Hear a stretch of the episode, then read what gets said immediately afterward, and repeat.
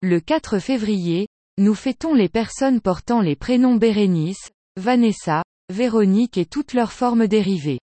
Ce même jour, nous fêtons Sainte Véronique.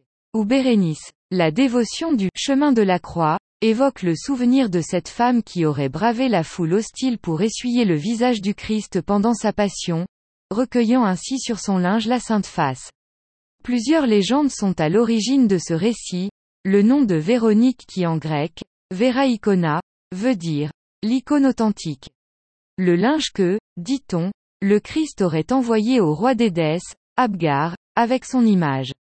À quoi la piété occidentale ajoute un élément de la quête du Graal, ou même en faisant de Véronique, l'épouse de Zachée, avec qui elle serait venue jusqu'à Soulac et Amadour.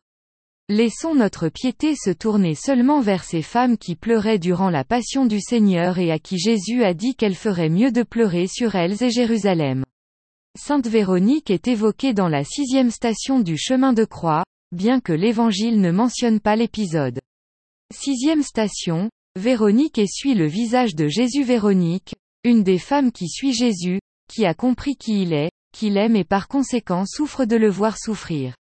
À présent, elle voit son visage de près, ce visage qui avait très souvent parlé à son âme. Elle le voit bouleversé, sanglant et défiguré, quoique toujours doux et humble. Elle ne résiste pas. Elle veut soulager ses souffrances.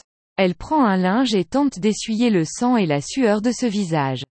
Une femme essuie le visage de Jésus. La tradition a donné un nom à cette femme, Véronique car s'est développée la légende selon laquelle le visage du Christ serait resté comme imprimé sur le linge qu'elle avait utilisé.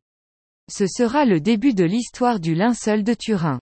Longtemps on a gardé plié ce linge, ne laissant voir que le visage du Christ, véritable icône, ou représentation de celui qui donne sa vie pour nous.